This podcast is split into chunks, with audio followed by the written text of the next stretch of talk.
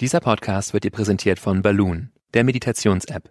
Ich bin Boris Bornemann, Psychologe, Neurowissenschaftler sowie Stimme und Kopf hinter der Balloon-App. Mit Balloon kannst du in kurzen Übungen und längeren Audiokursen lernen zu meditieren. Das kann dir dabei helfen, gelassener zu leben, erholsamer zu schlafen und achtsamer zu kommunizieren. 15 Minuten am Tag und die Balloon-App genügen. Die App kannst du in den App Stores und unter balloonapp.de herunterladen und beim Kauf mit dem Code PODCAST30 auch 30% auf den üblichen Abopreis sparen. Installier die App noch heute und lass Balloon dein Leben leichter machen.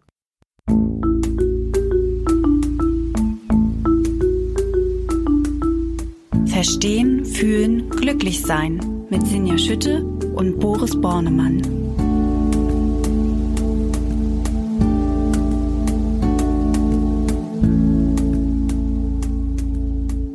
Hallo und herzlich willkommen zu Verstehen, Fühlen, Glücklich Sein, dem Achtsamkeitspodcast. Wir lassen es hier immer sehr gefühlvoll zugehen, aber auch mit viel wissenschaftlichem Verstand, weil wir, das sind Dr. Boris Bornemann, Neurowissenschaftler, Psychologe und Kopf und Stimme hinter der Achtsamkeits-App Balloon. Hallo Boris. Hallo Sinja.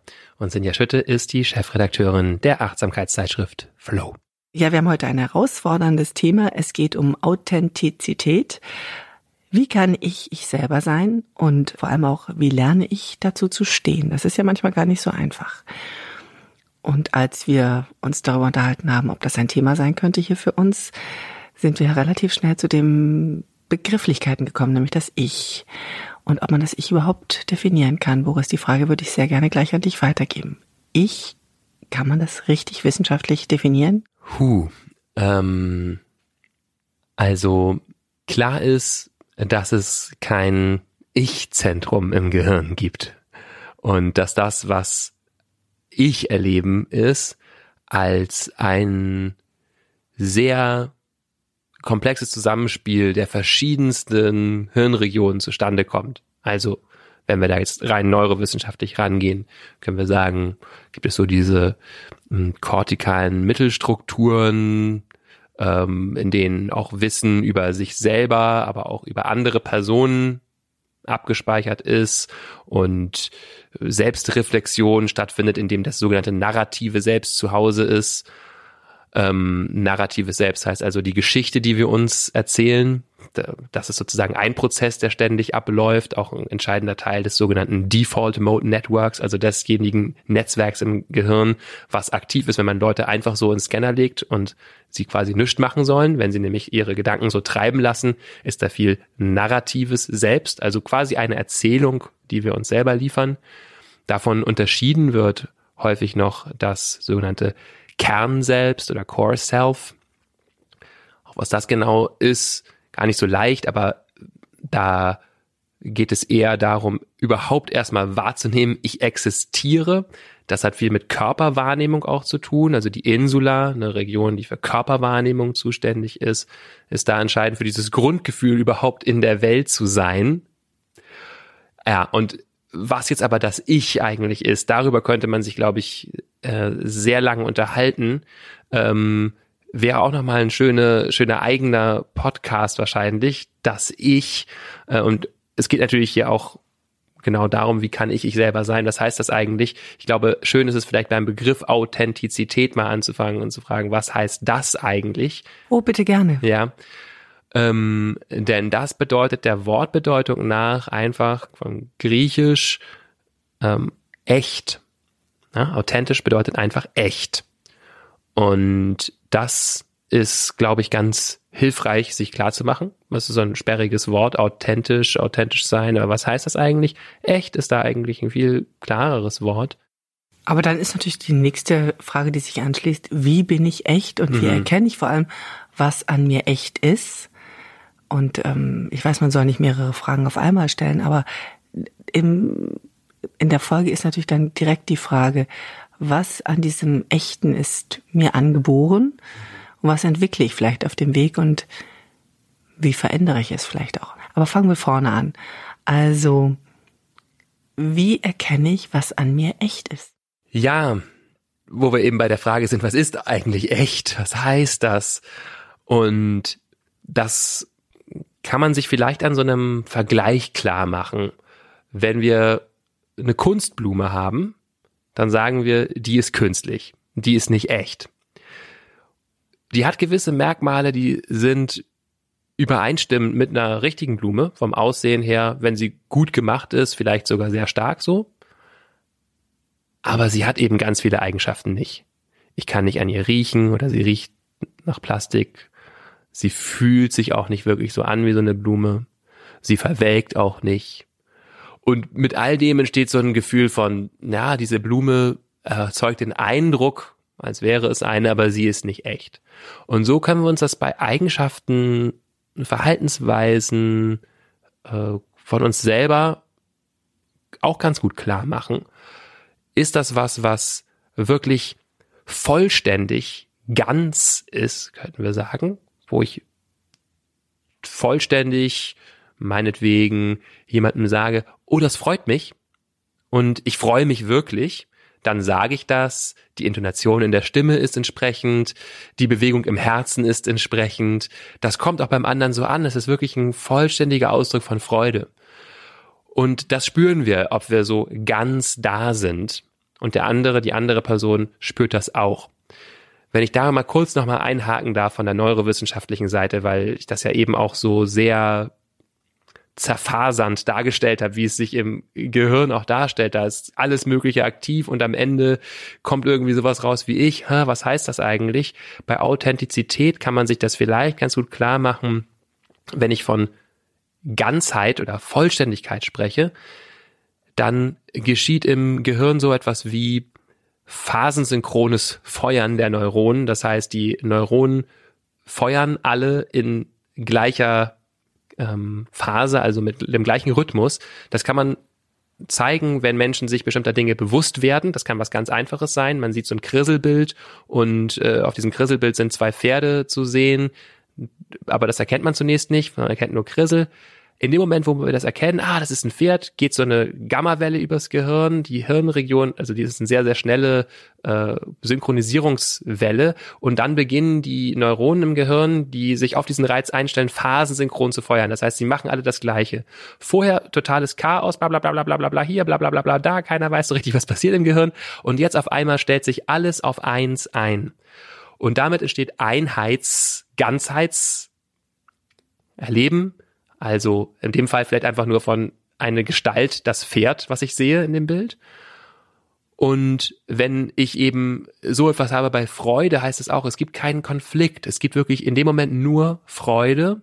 Das ganze Gehirn, der ganze Organismus ist in Freude und nicht 2000 Hintergedanken und andere und ich sollte mich zurückhalten und eigentlich freue ich mich gar nicht und wenn ich jetzt mich bedanke, dann muss ich ihm auch was schenken oder was auch immer, sondern wirklich ganz da sein. Also wenn ich das für mich übersetze, dann bedeutet das, wenn ich ich bin, also wenn ich wirklich echt bin, dann sind die Phasen in meinem Gehirn, also die schwingen sehr gleich oder die Neuronen schwingen sehr gleich. Das ist alles im gleichen Rhythmus und es fühlt sich alles wahrscheinlich gut an. Das gleich rhythmische Feuern der Neuronen bewirkt nämlich, dass ich ein, ein nicht Glücksgefühl muss es sein, aber zumindest ein großes Gefühl von das stimmt alles von, ja. von Zufriedenheit, von läuft.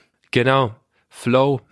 Äh, Flow. Wirklich, ähm, dann steigen wir gleich vielleicht mal aus dem Gehirn aus, aber was da auch eine entscheidende Rolle spielt, ist das anteriore Zingulum. Haben wir hier schon mal drüber gesprochen, auch glaube ich, ist so eine Hirnregion, die eben mit Konflikten einhergeht. Also wenn eben zwei Hirnaktivitäten da sind, die nicht so zusammengehen, einerseits will ich nach rechts gehen, andererseits nach links gehen, merkt das Gehirn, hier ist was, was in unterschiedlicher Weise auf die Muskeln zugreift. Das geht so nicht.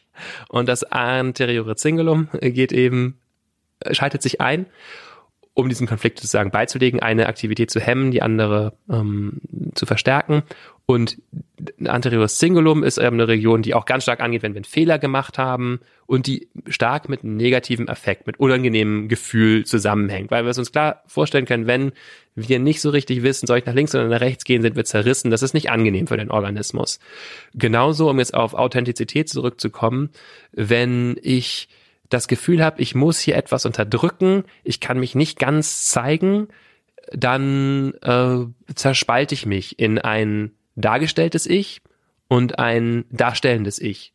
Und das eine wird quasi zensiert oder da werden oder ne, es werden wird ein Teil nach vorne gestellt und ein anderer Teil wird auch unterdrückt und gesagt, diese Unsicherheit zum Beispiel, die ich gerade empfinde, die darf ich nicht zeigen. Dieses Gefühl von Irritation oder vielleicht sogar Wut auf den anderen, die ich empfinde, darf ich auch nicht zeigen. Und deswegen lächle ich nur freundlich und sage, ja, sehr schön. Und das fühlt sich unangenehm an. Es klingt doch irgendwie nicht gesund, also ähm, wenn man da dauerhaft in so einer Spreizung steckt. Wie ist das denn? Wie kriege ich das? Am Ende ist natürlich die Frage, wie kriege ich das hin, dass das gleich schwingt, dass das synchron wird, dass diese das, wie ich mich fühle und das, was ich tue, wirklich übereinander passt, wie so eine gute Schablone. Weil wir sind ja gerade noch sehr theoretisch. Ja. Und jetzt ist die Frage, wie setze ich es praktisch um? Wie komme ich dahin, erstens zu erkennen, wann meine Neuronen gleich rhythmisch entzückt sind, sag ich mal. Und ähm, wie halte ich dann den Zustand? Also es geht natürlich erstmal darum herauszufinden, was ich bin, wer ich bin, was eigentlich meine Eigenschaften sind. Und dann geht es viel um Mut, so ganz grob zusammengefasst.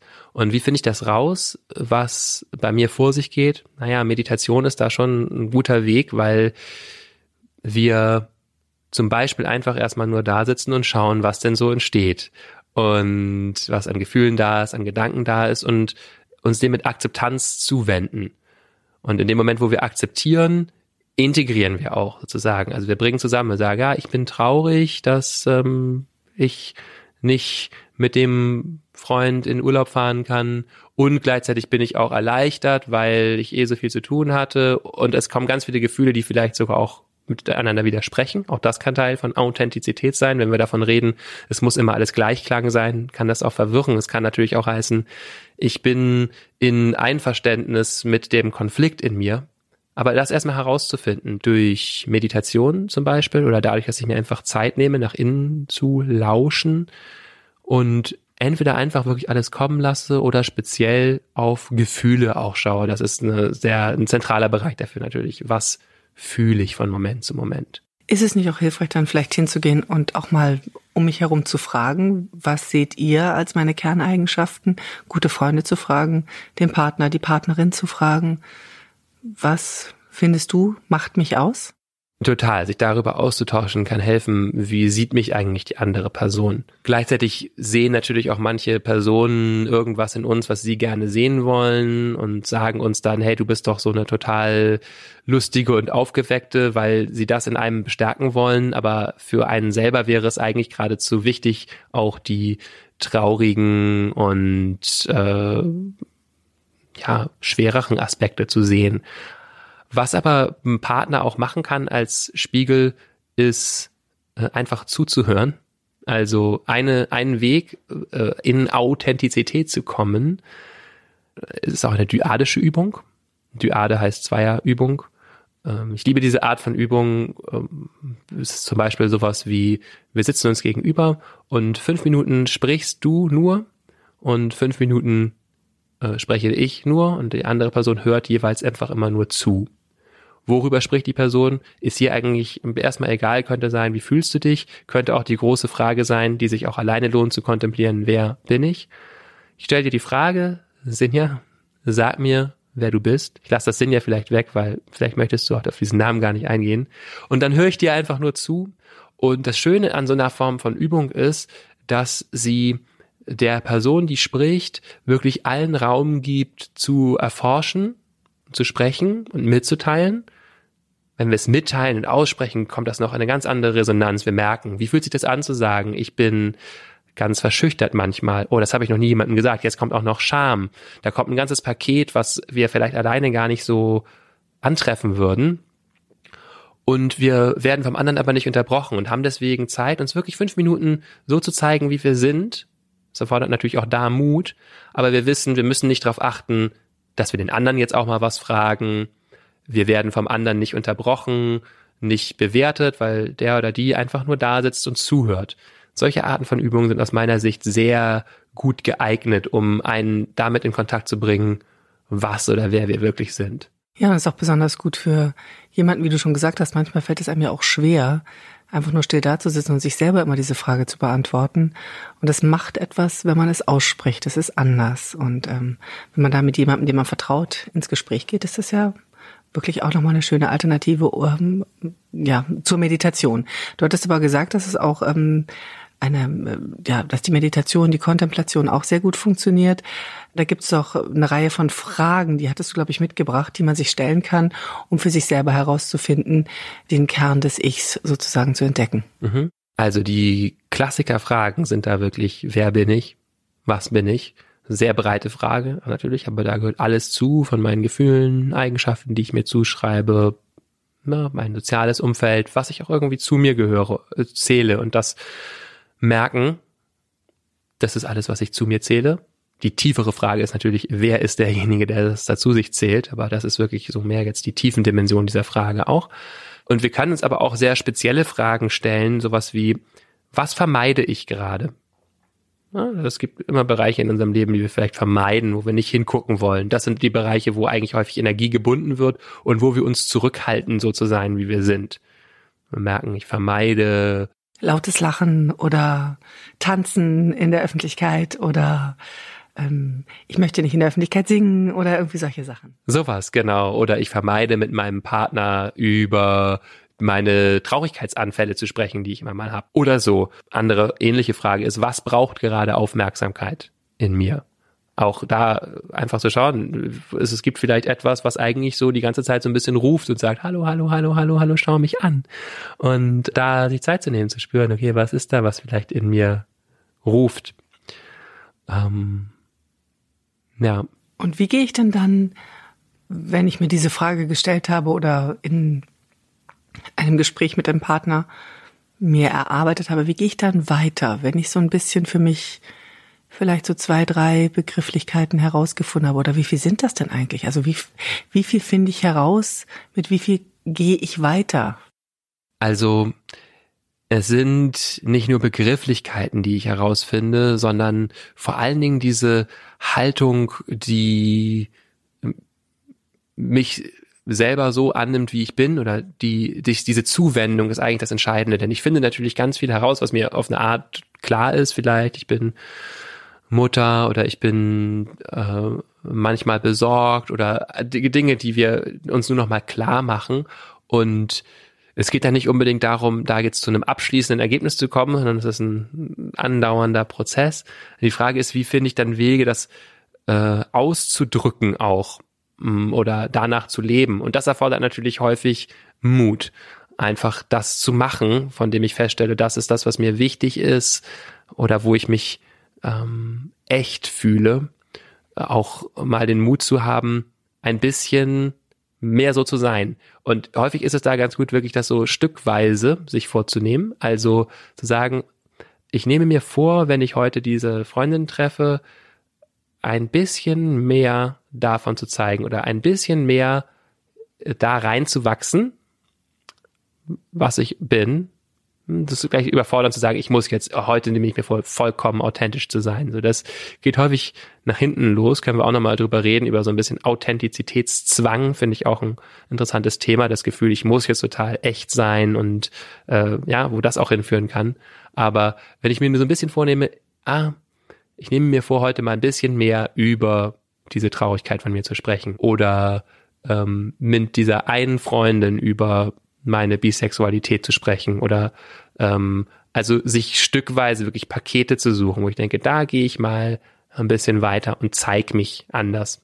Das heißt, es ist wirklich einfach portionsweise so zu machen, dass man auch nicht gleich am eigenen Ich erstickt und daran untergeht irgendwie, sage ich mal, sondern das auch ein Stück auszuprobieren, machbar zu machen und gleichzeitig aber natürlich auch ähm, da ist ja so eine Komponente auch drin, sich selbst zu vergeben, dass man eben nicht immer hundertprozentig authentisch ist. Und da ja. sind wir ja bei dem Zwang, den du gerade eben angesprochen ja. hast, dass es ja sowas auch gibt, so eine falsch verstandene mhm.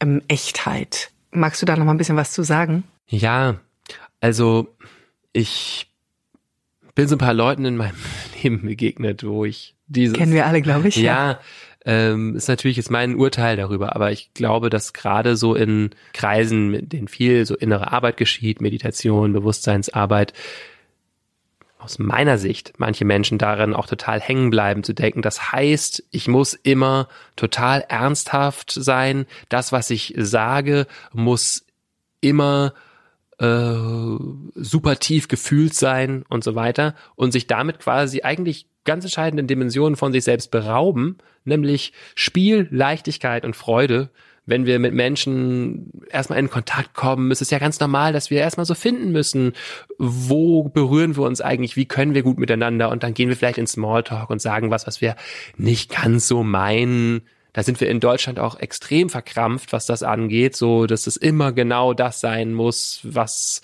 äh, wir jetzt in der Tiefe fühlen und dass wir nicht einfach mal jemanden auch zulächeln können und sagen, äh, das war nett und also einfach so äh, ein bisschen leicht sein können zu Anfang. Und das ist, finde ich, da bleibt man auch total hängen in so einer in so einer falsch verstandenen Authentizität. Wenn wir mal uns anschauen, was sind wir so als biologische Wesen? Äh, ist Spiel ein sehr entscheidendes Motivationssystem. Also auch eins von so den in der Verhaltensbiologie, so von, sagen wir mal, so den acht oder zehn großen Verhaltenssystemen, Spiel.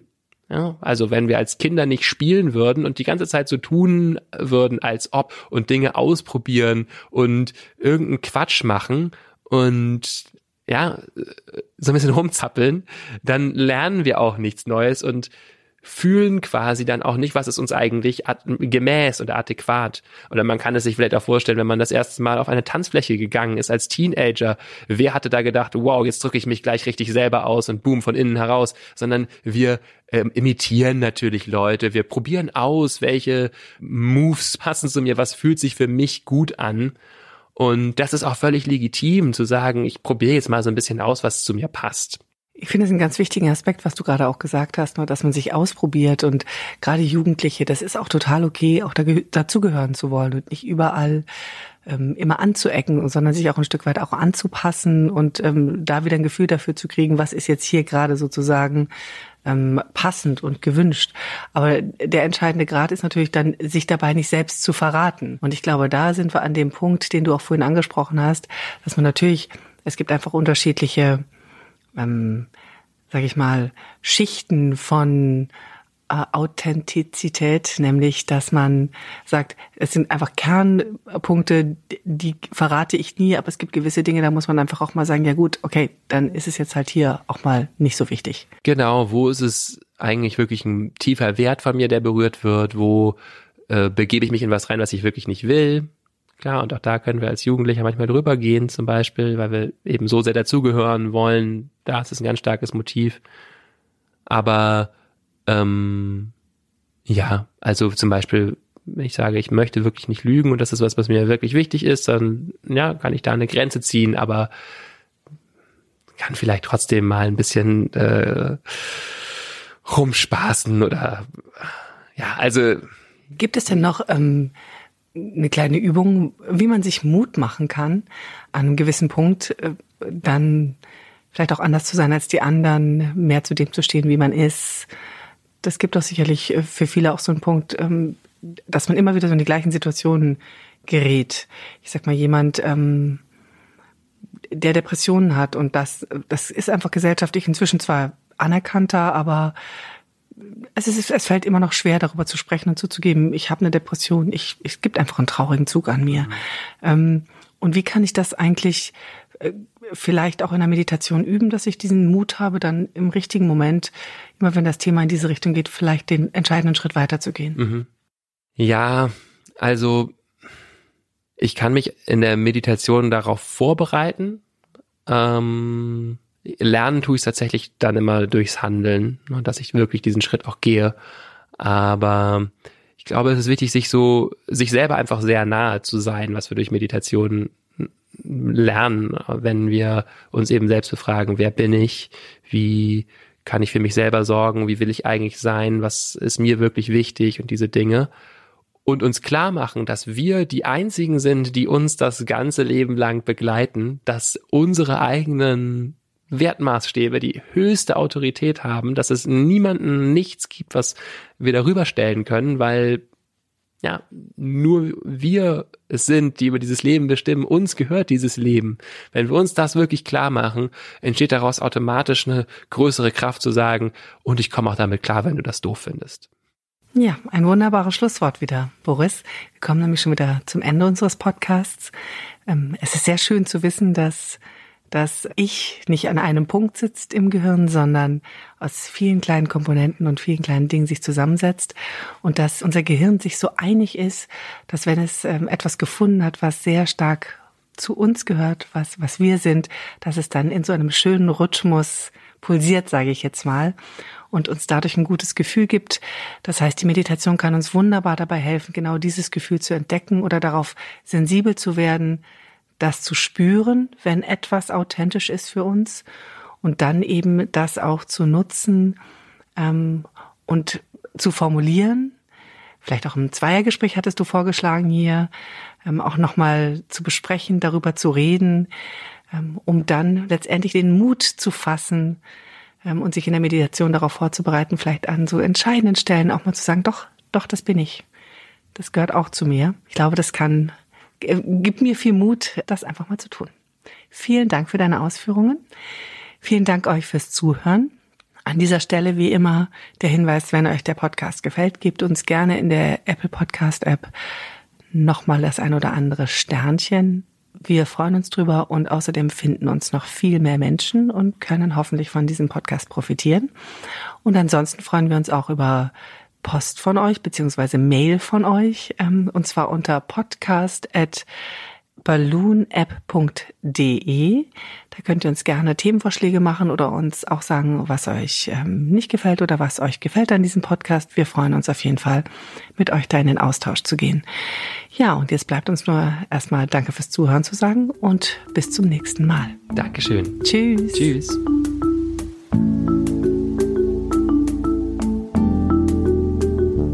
Das war Verstehen, Fühlen, Glücklich Sein, der Achtsamkeitspodcast.